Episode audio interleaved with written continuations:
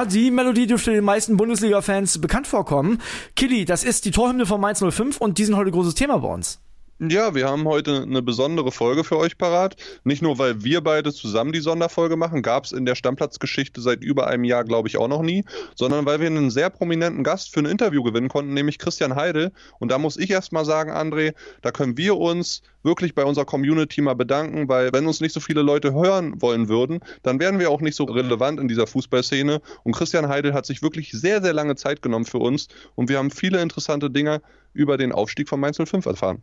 Genau, er sagt ein paar sehr interessante Sachen und verrät auch, wie es da in Zukunft weitergehen soll. Also, los geht's äh, mit dieser Sonderfolge und diesmal bin nicht nur ich, André Albers, sondern der Kollege Kian Gaffrey ist auch mit dabei.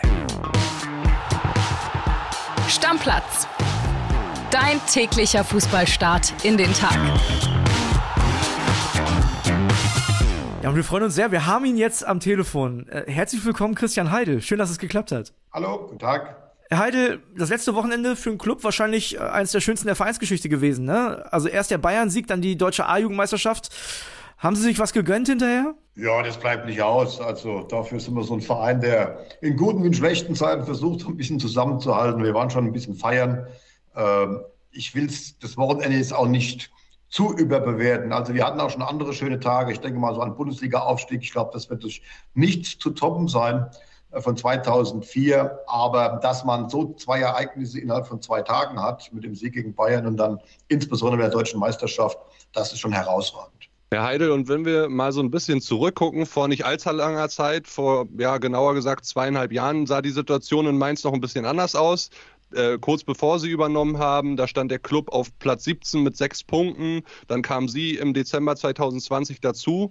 Warum funktioniert das mit Mainz und Ihnen persönlich eigentlich immer so gut? Naja Gott, ich äh, bin jetzt, glaube 27 Jahre äh, in, diesem, in diesem Verein und war, war mal drei Jahre oder vier Jahre mal, äh, war ich mal weg. Und trotzdem bin ich wahrscheinlich der Einzige, der hier jede Steckdose, jedes, jedes Schlüsselloch, ähm, alles kennt in diesem Verein. Auch die Menschen natürlich, auch die Mainzer. Ich bin in Mainz geboren. Ja, da hat man schon ein, ein besonderes Verhältnis zu, zu diesem Verein, aber natürlich auch ähm, zu dieser Stadt. Und äh, ich glaube, vieles hat damit zu tun gehabt, dass auf einmal ähm, die Stimmung sich gedreht hat, dass einfach eine große Hoffnung da war, dass man eigentlich uns gar nicht gesagt hat, als wir zurückkamen, ihr müsst jetzt den Klassenerhalt schaffen, sondern dass man so ein bisschen gehofft hat, dass Mainz 05 wieder so ein bisschen den Wurzeln zurückfindet. Und daraus ist dann eine besondere Stimmung entstanden. Aber Fakt ist natürlich, alles das, was dann passiert ist, geleistet hat, dass unser Trainer mit seiner Mannschaft. Und in allererster Linie muss man sagen, die Jungs, äh, die mussten Fußball spielen und haben dann diese ungewöhnlich herausragende Rückrunde gespielt, die es ja so in der Art, glaube ich, in Europa noch nie gab. Ja, Sie haben es angesprochen gerade. Der Trainer Bo Svensson und Martin Schmidt kamen noch dazu. Wir haben tatsächlich auch mit ein paar Mainz-Fans gesprochen, Herr Heidel. Ich würde Ihnen ganz gern was vorspielen. Und zwar vom Sven. Ja, man hat einfach seit zwei Jahren das Gefühl, dass mit Heidel und Schmidt Leute zurückgekommen sind, die wirklich das komplette Vertrauen der Mainzer bekommen haben. Einfach weil man als Mainzer weiß, dass ein Schmidt oder ein Heidel, der den Verein über Jahre zu dem gemacht hat, was er ist, niemals irgendetwas fahrlässig machen würde. Also um ehrlich zu sein, ich denke sogar, hätten sie wahrscheinlich auch wieder anstatt Svensson einen absoluten No-Name als Trainer einbauen können und es hätte funktioniert. Natürlich bin ich aber mit Bo absolut zufrieden und glücklich. Aber ja, wir Mainzer vertrauen den beiden einfach und ich glaube, dass auch deswegen die Trainerarbeit in Mainz so gut funktioniert. Einfach weil nicht nur das Umfeld, sondern allen voran der Vorstand und die sportliche Leitung dem Trainer absolut vertraut und die Chance gibt, man selbst zu sein. Herr Heidel, ist das Umfeld in Mainz so angenehm, dass wirklich jeder ein erfolgreicher Bundesliga-Trainer werden kann? Ja, ich glaube, das hat jetzt weniger was damit zu tun. Es kommt natürlich schon auf die Qualität ähm, des Trainers an. Ich habe immer gesagt, ähm, die Qualität hat nicht unbedingt was mit Erfahrung zu tun. Und ähm, die Trainer, die wir in den letzten Jahren nach Mainz immer geholt haben, waren eigentlich in allererster Linie Trainer ohne Erfahrung, aber mit viel Qualität. Und äh, ich fühle mich nicht als der große Trainerentdecker, was wir vielleicht in Mainz ein bisschen anders gemacht haben ist, wir haben den Mut gehabt, eben Trainer zu installieren, die noch nie in der Bundesliga trainiert haben. Das war bei Jürgen Klopp so, der war ja sogar Spieler und überhaupt kein Trainer. Das war bei Thomas Tuchel, der unsere A-Jugend trainiert hat. Das war bei Martin Schmidt, der unsere U23 trainiert hat. Das war auch später bei Sandro in der Zeit, wo ich nicht da war. Auch er war kein Bundesliga-Trainer. Und ist es jetzt bei Bo Svensson genauso wieder, der bei uns im Nachwuchsleistungszentrum vier Jahre gearbeitet hat, dann die zweite Liga nach Österreich ist. Dann habe ich ihn zurückgeholt, weil ich ihn einfach ja in den vielen Jahren, als wir gemeinsam in, in Mainz tätig waren, kennengelernt habe. Und ich war immer davon überzeugt, auch wenn er das noch nicht unter Beweis stellen konnte in, in der Profiliga, dass er ein herausragender Trainer werden kann. Und dann, dann hat es was mit Mut zu tun, weil es kann ja auch schiefgehen. Und dann hat jeder gesagt, ja, da holen sie einen von Lievering, nur weil er mal Mainz Fußball gespielt hat. Also das Risiko muss man natürlich dann eingehen. Was haben Sie denn, Herr Heidel, und vor allen Dingen in der Beobachtung von Bo Svensson in der WM-Pause richtig gemacht, weil wenn wir uns den Saisonstart angucken, dann sind sie mit sieben Punkten aus den ersten drei Spielen gut gestartet, dann hatten sie eine kleine Durststrecke und jetzt sind sie in dieser Rückrunde auf Platz zwei der Rückrundentabelle. Sie haben die beste Abwehr der Liga, haben weniger Gegentore gefressen als Dortmund und die Bayern, äh, stehen da vollkommen zurecht, kämpfen um Europa. Also was hat Mainz 05, was hat Bo Svensson in dieser WM-Pause richtig gemacht, was viele Vereine irgendwie auch nicht geschafft haben, diese Kontinuität danach zu halten? Gut, ist natürlich immer schwierig zu bewerten. Ist das jetzt der Grund, warum wir, warum wir so eine gute Rückrunde spielen? Fakt ist, wir haben lange überlegt, wie gehen wir mit dieser ewig langen Pause um. Das gab es ja noch nie im, Fußball, dass man zweieinhalb Monate kein Spiel hat. Ähm, wir haben damals beschlossen, und das war sicherlich etwas anderes, als die meisten Clubs es getan haben, wir haben beschlossen, in zwei Trainingslager zu gehen. Wir haben ein erstes, etwas lockeres Trainingslager auf Mallorca gemacht ähm, das war eigentlich fast verbunden, so, so eine Incentive-Trainingslager. Morgens wurde trainiert, anschließend konnten die Jungs eigentlich machen, was sie wollten. Sie mussten am nächsten Morgen um 11 Uhr wieder auf dem Trainingsplatz stehen. Und ich glaube, da ist diese Mannschaft nochmal noch mal mehr zusammengewachsen, weil sie einfach eine Woche lang ja, Tag aus, Tag ein zusammen waren, sich alle noch besser kennengelernt haben. Die sind zusammen essen gegangen, die sind nochmal in die Disco gegangen. Das war eigentlich alles erlaubt und haben trotzdem am nächsten Morgen immer anständig trainiert und sind dann Anfang Januar in ein normales Trainingslager nach Mabea gegangen, haben zwischendrin auch mal Pause gemacht. Aber ich glaube, das hat vieles dazu beigetragen. Aber ganz sicher natürlich dann auch dass wir mit Ashok und mit äh, Hanke Olsen zwei Spieler dazu gewinnen konnten, wo wir sehr lange darauf warten mussten. Wir haben da äh, ziemlich gezockt bis fast kurz vor Toreschluss, die vom ersten Tag an Teil dieser Mannschaft waren. Ich glaube, sie haben beide so gut wie jedes Spiel äh, gespielt, passen charakterlich gut rein und das hat nochmal einen Schub gegeben. Und somit ja, erkläre ich mir zumindest, dass, dass der Grund ist, ähm, dass wir gut aus den Pushen gekommen sind und ja, bis zum heutigen Tag Tag. Ja, ich glaube, wir haben jetzt zehn Spiele nicht mehr verloren. Da, warum das einfach so gut läuft.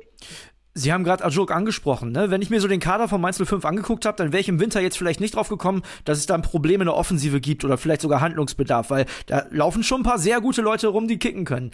Jetzt haben Sie ein bisschen Geld auch in die Hand genommen und das hat wunderbar funktioniert. Warum haben Sie gesagt, das ist der Mann, den wir brauchen? Also er muss ja wissen, dass Johnny Burkhardt leider jetzt schon sehr, sehr lange verletzt ist. Wir hoffen, dass er jetzt bald zurückkehren kann, aber wahrscheinlich wird es dann erst zur Vorbereitung auf die neue Saison ähm, der Fall sein. Und Karim Onisivo war auch leicht angeschlagen, ja, und dann wird es natürlich auch bei uns in der Offensive recht eng. Und ähm, wir wollten einen Spieler verpflichten, der uns eine andere Option gibt. Und wenn man jetzt vor Aschork steht oder ihn sieht, äh, dann weiß man sofort, was das für eine Option ist. Er ist 1,97 Meter groß. Und wenn er im Strafraum auftaucht, dann ist meistens Alarm. Zum einen ist er schwer zu stoppen, zum anderen gibt es aber auch den anderen Stürmern die Möglichkeit, dass man vielleicht auf sie nicht ganz so achtet, weil immer Aschork im Mittelpunkt steht. So war es zu Beginn, inzwischen trifft er auch und bereitet vor. Ist ein, ein super Typ, der auch vom Charakter gut in diese Mannschaft passt, der sofort akzeptiert, integriert wurde, der sich selber sehr, sehr wohl fühlt gibt ja in jedem Interview ja auch zum Besten, wie, wie, glücklich er ist, dass er jetzt hier in Mainz auch in dieser Mannschaft, in dieser Stadt ist. Das hat einfach gepasst. Es war eine neue Option, die auch unsere Gegner zuvor so nicht kannten. Also haben Sie den Mainzer Haaland gefunden? Ja gut, es ist sicherlich ein etwas anderer Spieler, ähm, aber ich glaube, unsere Fans lieben ihn inzwischen genauso, wie Haaland bei Dortmund geliebt wurde oder jetzt bei Man City. Ich habe äh, vor geraumer Zeit in unserem Podcast, Herr Heide, ein Plädoyer für Mittelstürmer und für die Mittelstürmer-Ausbildung gehalten. Ich bin selber 1,98 groß. Okay, ich habe nicht Fußball gespielt, sondern ich bin geschwommen. Wenn man sich diese Top-Vereine jetzt auch in der Champions League anguckt, dann sieht man ganz klar, Vereine sind jetzt ins Halbfinale vorgedrungen, die einen guten Mittelstürmer, auch einen großen Mittelstürmer haben. Sehen Sie die Entwicklung und den Trend auch im europäischen Spitzenfußball wieder mehr ja, zum Verfechten oder der Ausbildung einer Mittelstürmer-Ausbildung? Ja, zumindest wir in Deutschland sind es ja so ein bisschen gewohnt aus unserer Historie raus, dass eigentlich immer ein Mittelstürmer auf dem Feld war. Wir haben die Erfolge der Bayern gesehen mit dem Lewandowski, der einfach immer getroffen hat. Früher war das Miro Klose. Das sind diese Spielertypen, die sicherlich in den letzten Jahren nicht mehr so in Erscheinung getreten sind, die gab es einfach nicht mehr. Und jeder Club wünscht sich natürlich, dass er einen Mittelstürmer selbst ausbildet. Wir haben da zum Glück ein sehr, sehr gutes Beispiel mit unserem Nelson Viper, der in der A-Jugend spielt, der jetzt auch schon zwei Bundesliga-Tore geschossen hat. Das ist ein typischer Neuner, das ist ein typischer Mittelstürmer. Der lernt jetzt zum Beispiel auch noch viel von Aschork, aber da haben wir große Hoffnung, dass das mal ein Mittelstürmer der Zukunft werden kann. Und natürlich hängt es vom Spielsystem ab. Also ich erinnere mal, die spanischen Mannschaften, die Top-Mannschaften haben eigentlich nie mit diesem großen Mittelstürmer gespielt. Da gab es Tiki-Taka und da hat man gar keinen Mittelstürmer gebraucht. Es hängt von der Spielanlage ab. Wenn sie viel über die Außen kommen, ja, und sie haben in der Mitte keinen, der die Flanken verwerten kann, da brauchen sie die Außen nicht. Also das ist ja völlig klar. Das muss darauf dann abgestimmt werden. Und wir haben sicherlich unser Spiel ein bisschen verändert, weil wir mit Ashoka so einen Wandspieler haben und unsere Jungs sagen, wenn sie nicht mehr wissen, wo sie den Ball hinschießen sollen, ja, dann kriegt ihn eben Ludovic. Ja, das, das, das ist einfach so. Und er kann den Ball behaupten, auch mit dem Rücken zum Tor, ist auch mit dem Fuß sehr, sehr stark, beidfüßig.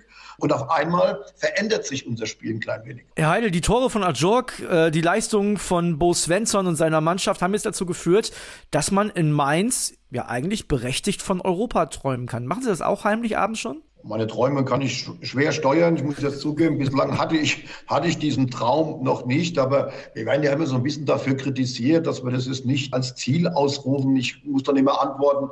Mir hat noch keiner erklärt, wenn ich jetzt mit der Fahne durch die Stadt laufe und da steht drauf Europa, dass ich damit einen Punkt mehr hole. Wir sind ja mit der Politik, die wir zurzeit fahren, auf dem Platz gelandet, auf dem wir stehen. Das ist Platz sieben, der vielleicht für Europa reichen könnte. Aber natürlich wissen wir, dass es da eine Möglichkeit gibt. Wir wissen aber auch, dass wir noch fünf schwere Spiele haben. Aber wir haben eigentlich vor keinem der Gegner Angst, die da jetzt noch kommen werden. Und dann schauen wir am Ende, was dabei rauskommt. Und natürlich ist es für Mainz 05 oder wäre es ein Traum, wenn man sich europäisch qualifiziert. Das wäre, ich glaube, das dritte oder vierte Mal dann. Und das ist natürlich für einen Club wie Mainz, wie eine Stadt wie Mainz, ist das außer, außergewöhnlich. Dass, dass sie nicht so viel davon träumen, das haben wir uns schon gedacht, aber die Mainzer Fans dürfen das ja. Und äh, wir haben Mainz-Fans Salva. Ich spiele ihn dem mal vor. Wenn ich mir die Saison von Union Berlin angucke, dann würde ich sagen, so eine, so eine Traumsaison für Mainz 05, dass sie da oben mitspielen. Und ja, vielleicht darf man träumen und dann auch Champions League, dass das, das eine Option wird oder die Möglichkeit in Zukunft, das wäre wünschenswert. Das wäre wünschenswert, sagt der Salva. ja, ja, ich habe ich hab gestern auch irgendwo so eine Statistik gelesen, dass wir rein theoretisch sogar noch deutscher Meister werden können. Aber ähm, ich glaube, die, die Träume kann man sich abhaken. Aber nochmal, wir wehren uns ja gar nicht dagegen. Ich habe so ein Problem damit, wenn man jetzt sagt, wir wollen unbedingt nach Europa und am Ende wird es dann der achte Platz oder der siebte, der nicht für Europa reichen könnte. Und dann ist man enttäuscht über diese Saison. Und das darf nicht sein, weil wir jetzt das zweite Mal in Folge uns sehr, sehr früh den Klassenerhalt gesichert haben und ähm, das zweite Mal in Folge um die europäischen Plätze mitspielen dürfen. Das ist schon alle Ehren wert. Und wenn es dann irgendwie klappen sollte, ja klar, dann, dann fangen wir wieder an zu feiern. Das gehört sich an Mainz auch so. Also es wehrt sich um Gottes Willen keiner dagegen. Und wenn es klappen sollte, freuen wir uns sehr. Und wenn es eben nicht klappt, sind wir nicht so enttäuscht. Wäre denn eine Europa-Qualifikation, egal ob jetzt Europa League oder Conference League, das seien wir mal äh, dahingestellt lassen, wäre das mehr Fluch oder wäre das mehr Segen? Weil äh, Segen natürlich, man kriegt ein paar mehr Einnahmen, man kann unter der Woche Flutlichtabende im Mainzer Stadion veranstalten, was für Fans sicherlich auch richtig, richtig cool ist. Aber natürlich weckt so eine Saison auch Interesse von anderen Clubs. Nehmen wir mal Barreiro. Also ist es aus Ihrer Sicht jetzt mehr Fluch oder Segen, wenn man sich dafür qualifizieren könnte? Also die Frage kann ich beantworten ein Jahr später. Dann weiß ich, was aus der nächsten Saison ähm, geworden ist. Äh, das kann so rumlaufen, kann so rumlaufen. Fakt ist, wenn Mainz 050 für Europa qualifiziert, dann haben wir eine gute Mannschaft, dann haben wir gute Spieler. Und das dass sich dann vielleicht auch andere Gedanken um unsere Spieler machen, liegt ja in der Sache der Natur. Das, das, das, ist, das ist ja völlig klar. Aber wenn wir so denken würden, dann müssten wir verhindern, dass wir uns als europäisch qualifizieren. Also das macht, das macht ja gar keinen Sinn. Für Europa League und Conference League sind die, die, die finanziellen Zugewinne, die sind nicht so riesig groß. Also das wird den Verein Mainz wirtschaftlich jetzt ganz, ganz sicher nicht verändern. Aber es ist einfach was Herausragendes für Mannschaft, für Zuschauer, für die Stadt wenn wir uns als Mainz 05 für die Europa League qualifizieren. Da freuen wir uns natürlich. Aber nochmal, der Verein wird sich nicht verändern. Es, es, wird auch Probleme geben, aber die nehmen wir gerne in Kauf. Ja, dafür spielen wir in der Bundesliga, um möglichst erfolgreich zu sein. Sie haben es gerade gesagt, für die Fans, für die Stadt wäre das was Schönes. Ich würde den Salva von gerade noch mal einspielen, denn äh, der hat noch eine zweite Geschichte. Da geht es um die Fans, um die Zuschauer. Und da bin ich mal gespannt, was Sie dazu sagen. Die meisten Mainzer sind auch Mainz-Fan. Es ist natürlich so, dass so ein bisschen Mainz 05 bekannt dafür ist, relativ viele Modefans zu haben. Heißt, wenn es gut läuft, ist meistens das Stadion voll, vor allen Dingen bei hochkarätigen Gegnern. Und wenn das nicht so läuft, dann ja, bleiben die Main sehr gerne weg. Das hat man ja in der Vergangenheit bei Ihnen das ein oder andere Mal gesehen, dass man auch um Zuschauer richtig kämpfen musste. Wie kriegt man das noch besser hin? Wir haben jetzt zuletzt das Modell Düsseldorf gehabt, die sagen, wir lassen Sponsoren die Karten kaufen und äh, die machen uns das Stadion voll. Option für Mainz 05? Werbung. Die heutige Folge wird wieder präsentiert von unserem Partner Neobet und da gibt es ein paar interessante Sachen, die ihr euch auf jeden Fall mal anschauen solltet. Zum einen gibt es ja die geboosterten Quoten, ne? die hat man sonst so vor dem Spiel gefunden, jetzt auch während des Live-Spiels. Also könnt ihr auf jeden Fall mal reinschauen und es gibt ja diese coole neue Wettart. Wir haben schon mal drüber gesprochen, die Spielerduelle.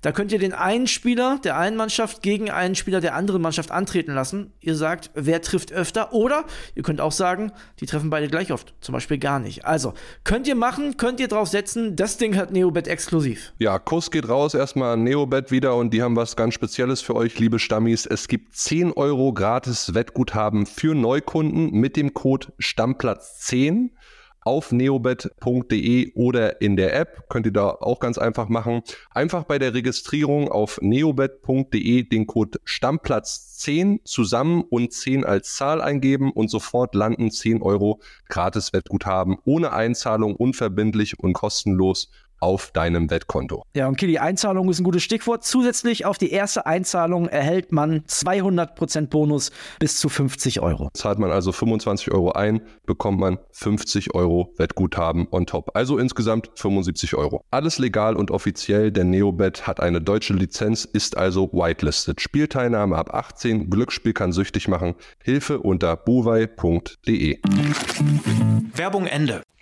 Also ich muss sagen, ich, hab, ich muss mich mit diesem Thema nochmal beschäftigen. Ähm, ich habe noch nicht so genau verstanden, wie sich das wirtschaftlich rechnen sollte. Das ist das eine, äh, weil also anstatt dass der Zuschauer Eintrittsgeld bezahlt, bezahlt es jetzt der Sponsor. Also mir wäre es eigentlich lieber, man hat den Zugriff auf Eintrittsgelder und der Sponsor bezahlt auch, dann habe ich insgesamt mehr. Also das muss ich, das muss ich nochmal sehen. Auf der anderen Seite birgt es natürlich auch eine Gefahr, finde ich, ähm, weil die Wertigkeit des Fußballs dadurch sicherlich nicht erhöht wird. Also ich kenne jetzt nichts, was nichts kostet. Wenn ich ins Kino gehe, muss ich bezahlen. Ob da demnächst auch irgendwelche Werbeplakate hängen, ähm, der dann bezahlt, dass der Zuschauer kostenlos ins Kino gehen kann, weiß ich nicht. Also den Bogen kann man jetzt spannen. Ähm, also ich tue mir damit noch ein bisschen schwer. Es ist sicherlich ein aufsehenerregender ähm, Vorschlag. Ich kenne ja den Alex Jobs sehr, sehr gut. Also das ist alles andere als ein Dummer. Der wird sich dabei was gedacht haben. Aber ich glaube, ähm, das ist unter Umständen auch von Standort zu Standort unterschiedlich. Also Düsseldorf hat ein Riesenstadion, weil sie natürlich in der Regel nicht so voll bekommen. Wir haben einen Zuschauerschnitt in einem Stadion, was 33.000 fast von knapp 30.000. Also bei uns ist in der Regel die Bude voll. Deswegen habe ich den, diese Win-Win-Situation noch nicht so genau verstanden. Wie kann man das denn hinbekommen, dass vielleicht noch mehr Aufmerksamkeit, noch mehr, ich sag mal, nationale Fanliebe auf Mainz 05 abfällt? Also, dass die Region dahinter steht, dass die Mainzer dahinter stehen. Das ist ja klar, das ist ja überall so. Aber es gibt jetzt wahrscheinlich die wenigsten Leute in Bremen, in Düsseldorf äh, oder auch in München, die sagen, heute bin ich Mainz 05-Fan. Wie kriegt man das hin? Aber das, das hat natürlich mit der Historie des Vereins ein bisschen zu tun. Also die, die Clubs, die bundesweit Anhänger und Fans haben, das sind natürlich die Traditionsvereine, die schon in den 60er Jahren, zu Beginn der Bundesliga, in der Bundesliga waren, die jetzt 30, 40, 50 Jahre in der Bundesliga spielen. Damit können wir uns ja gar nicht vergleichen, weil Mainz 05 gibt es gefühlt, gefühlt ja irgendwie seit 20 20 bis 25 Jahren. Und, und in der Bundesliga sind wir jetzt bald das 15. Jahr in Folge. Es sind übrigens nur sechs Mannschaften länger in der Bundesliga als Mainz 05. Aber uns fehlen Generationen, was die Traditionsvereine natürlich bieten können. Und deswegen ist es schwer zu vergleichen. Ich habe mal eine Statistik gelesen, Freiburg war der, der beliebteste Zweitverein und wir waren der zweitbeliebteste Verein. Aber das sind natürlich dann nicht die Fans. Man mag uns, ja, man, man, man mag die, den, den Club und, und man mag wahrscheinlich auch so ein bisschen die Stadt, aber das sind dann jetzt nicht die Fans. Das wird ein Prozess sein, der, der sich über Jahre fortsetzen muss. Und ähm, das werde ich dann wahrscheinlich nicht mehr erleben. Aber vielleicht kann man in 20, 30 Jahren Jahren sagen, Mainz 05 ist auch einer der Traditionsvereine. Sie haben gesagt, Sie werden es nicht mehr erleben. Vielleicht die Generation, die auch noch ein bisschen jünger ist als andere und ich, vielleicht kriegt man die noch näher äh, an den Club mit ran wenn es weiter Kontinuität auf der Trainerposition gibt. Wir hier in Berlin, Herr Heidel, wir haben uns oft gefragt oder wir haben die These, wir werden Bo Svensson auf jeden Fall in der nächsten Saison europäisch sehen. Jetzt ist die Frage, ist das auch bei Mainz 05 so? Er hat einen Vertrag bis 2024. Können Sie denn den unseren Hörern und auch Mainz-Fans, die zahlreich unter unseren Hörern vertreten sind, Hoffnung machen, dass das noch langfristig weitergeht mit Bo Svensson und Mainz 05? Also ich kann zumindest mal sagen, dass unser Trainer in der nächsten Saison der gleiche sein wird wie in der laufenden Saison. Das ist zu 100 Prozent so. Ich kenne das ja aus meiner Zeit mit Jürgen Klopp, ich kenne es aus meiner Zeit mit Thomas Tuchel. Wenn irgendwo ein Trainer gefeuert wurde, war der erste Kandidat immer der Trainer von Mainz 05. Ich habe mir das 13 Jahre anhören müssen, habe immer gesagt, also ich bleibe da cool, weil ich eben auch die Menschen gekannt habe. Und Jürgen Klopp war sieben Jahre Trainer in Mainz. Und der Thomas Tuchel war sechs Jahre, davon fünf Jahre bei den Profis. Gefühlt, wenn ich mit den Leuten teilweise heute rede, glauben die, die waren nach einem Jahr alle wieder weg. Hm. und der Bo Svensson, als ich ihn anrief, am Heiligabend übrigens, 2020, und ihm diese verrückte Idee gesagt habe, wir gehen zusammen nach Mainz, da da haben wir lange darüber gesprochen, was ist das für ein Projekt? Und ähm, Bo hat mich damals gefragt, ja, bin ich jetzt der Feuerwehrmann mit sechs Punkten nach damals 15 Spielen, mit sieben Punkten nach 17 Spielen. Und ich habe ihm gesagt, nein, darum geht es jetzt gar nicht. Die Wahrscheinlichkeit, dass wir absteigen, ist riesengroß. Und wenn wir nicht absteigen, ist es, ist es ein Wunder. Hier geht es einfach darum, Mainz 05 wiederherzustellen. Mainz 05, ähm, so wie wir früher waren, und einfach so diesen, ja, diese Identifikation der Menschen zu gewinnen. Wenn wir absteigen, steigen wir gemeinsam ab. Das steht, das steht dann auch fest und wir versuchen gemeinsam wieder aufzusteigen. Und dieses Projekt ist auch heute noch nicht beendet, nachdem wir jetzt zweimal, also jetzt stehen wir auf sieben und letzte Mal auf acht, ähm, das sehr gut hinbekommen haben. In erster Linie natürlich Bo hinbekommen hat. Aber ich glaube, wir brauchen noch eins, zwei, drei Jahre, damit wir wieder richtig stabil sind. Und das ja. wird ja unsere gemeinsame Aufgabe gemeinsam mit Martin Schmidt sein. Was erzählen Sie eigentlich Benjamin Hoffmann, der als A-Jugendtrainer jetzt insgesamt dreimal die deutsche Meisterschaft mit der U19 geholt hat, erst beim BVB, jetzt mit Mainz 05 am letzten Wochenende. Will der nicht auch mal irgendwann Cheftrainer werden? Oder sagen Sie ihm, du, in den nächsten Jahren wird es hier schwierig bei Mainz leider, weil wir planen mit Bo Svensson?